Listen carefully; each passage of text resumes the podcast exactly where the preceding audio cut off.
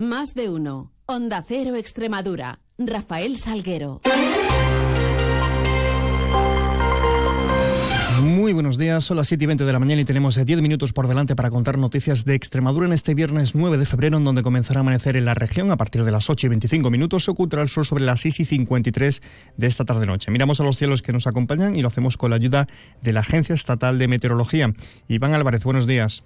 Buenos días, hoy en Extremadura seguimos notando los efectos eh, de la borrasca Carlota que nos dejará un avisos activos amarillos por acumulación de lluvia de hasta 40 litros por metro cuadrado en 12 horas en el norte de Cáceres y 15 en el resto de la provincia. También la cota de nieve oscilará en torno a los 1.500-1.700 metros y los eh, vientos seguirán arreciando con rachas que aún pueden llegar a ser fuertes. Las temperaturas se van a mantener sin grandes cambios significativos. Tendremos de máxima 17 grados en Mérida, 16 en Badajoz y 14 en Cáceres. Es una información de la Agencia Estatal de Meteorología. 7.21, continuamos.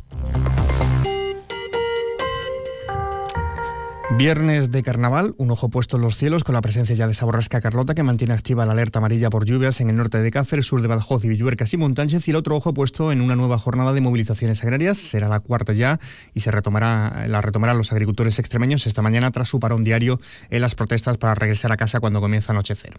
Ayer ligeros momentos de tensión, un agente de la Guardia Civil era herido también uno de los manifestantes cuando se intentaba impedir el corte de la A66, se producía una carga de la Benemérita y uno de los manifestantes lanzaba un objeto que impactaba en el rostro de la gente que era trasladado al hospital de Zafra, herido con un golpe en la cara, herido leve, al igual que uno de los manifestantes que recibió algún golpe durante esa carga. Se refería a este incidente Cándido Méndez, que es agricultor de la Campiña Sur y estaba allí presente. La Guardia Civil ha primero contra los agricultores y ha sido cuando ha salido Civil herido que no es ni nuestra pero han cargado ellos sin estar metidos ni en la autovía. Y es que el principal objetivo de los manifestantes, más allá de los cortes de las vías convencionales, hasta una decena se vieron afectados en el día de ayer, es el corte de autovías, principalmente el corte de esas autovías y accesos a las grandes ciudades. La pretensión, de hecho, hoy sería cortar el acceso a la capital extremeña, cortando la autovía en la entrada de la Rotonda de Agricultura y en Carija y cercando así la entrada y salida de la capital extremeña. Hoy además se suman algunas de las principales organizaciones agrarias a las protestas.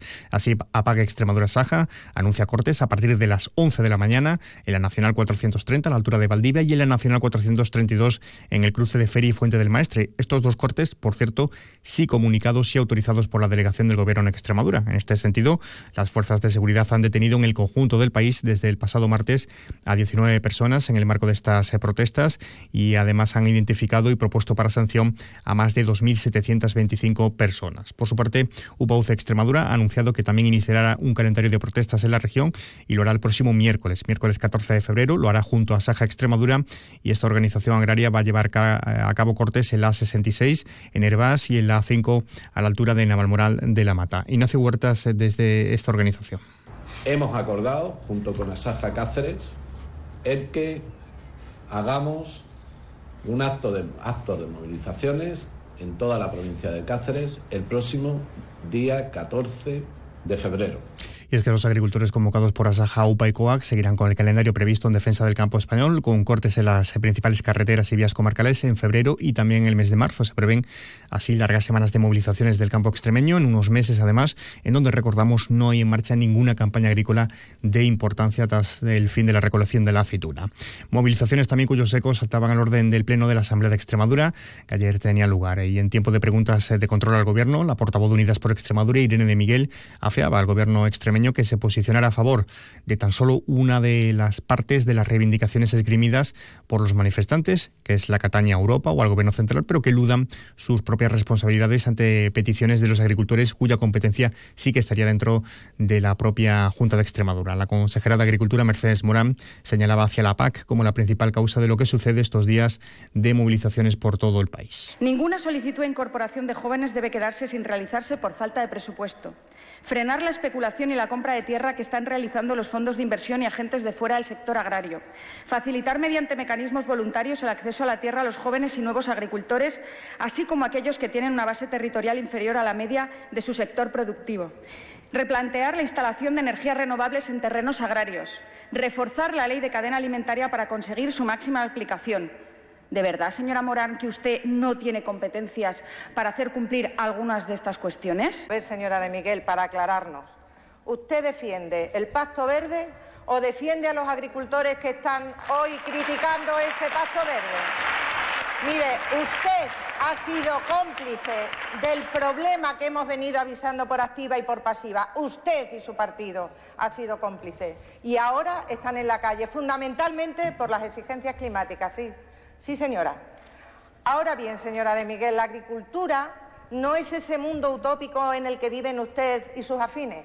La agricultura y la ganadería es un sistema productivo, un sector productivo que tiene muchísimas dificultades, la mayoría de ellas provocadas por las políticas que han apoyado su partido y el Partido Socialista. Previsión destacada para esta jornada. La presidenta de la Junta, María Guardiola, se va a reunir a partir de las doce y media de la mañana en Mérida con los portavoces de los grupos parlamentarios de la Asamblea para intentar buscar una posición común en la región en materia de financiación.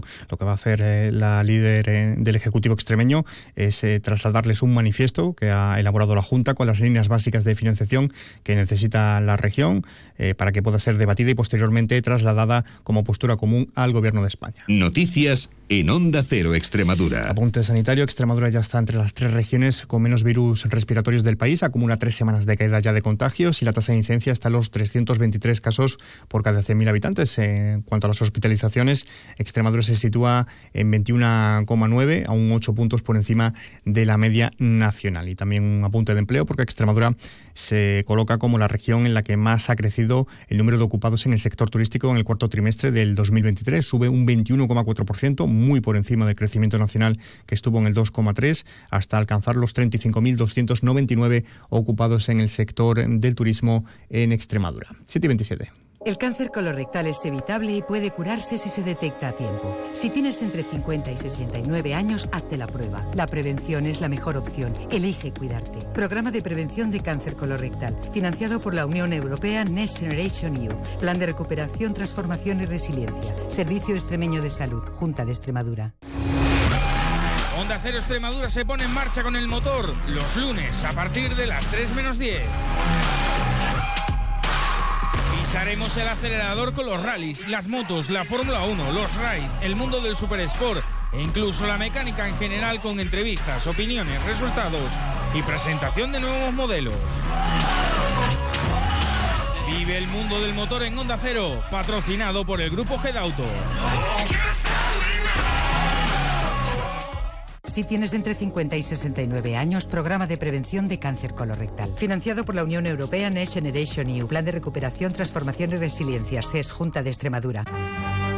Caja Rural de Extremadura, la caja comprometida con la región les ofrece la noticia económica del día. Y es que según cifras territorializadas del Ministerio de Trabajo, 72.900 trabajadores extremeños se beneficiarán de la subida del 5% del salario mínimo interprofesional para 2024 hasta los 1.134 euros al mes en 14 pagas. Los premios Espiga de la Caja Rural de Extremadura promocionan el buen hacer y la calidad de los productos extremeños. Premios Espiga Caja Rural de Extremadura, la excelencia convertida en premio.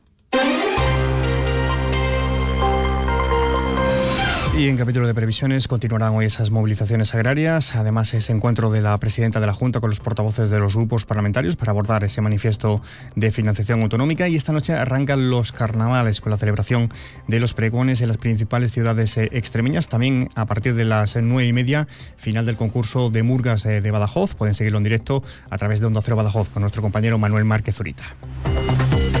Todo y mucho más lo vamos a contar en las distintas citas informativas, 10 eh, y 3 minutos eh, boletos regionales, un avance de noticias mediodía y 2 menos 10 tiempo de información regional. Ahora llegamos a las 7 y media de la mañana. Tienen cita con información más cercana. La local será a partir de las 7.54 en boletos. A las 8 y 20 toda la información de su ciudad. Mientras ya saben que pueden seguir informados a través de nuestra web y de nuestras redes sociales. Y les dejamos ahora la compañía de más de uno con Carlos Alsina. Pasen un feliz resto del día. Un feliz viernes.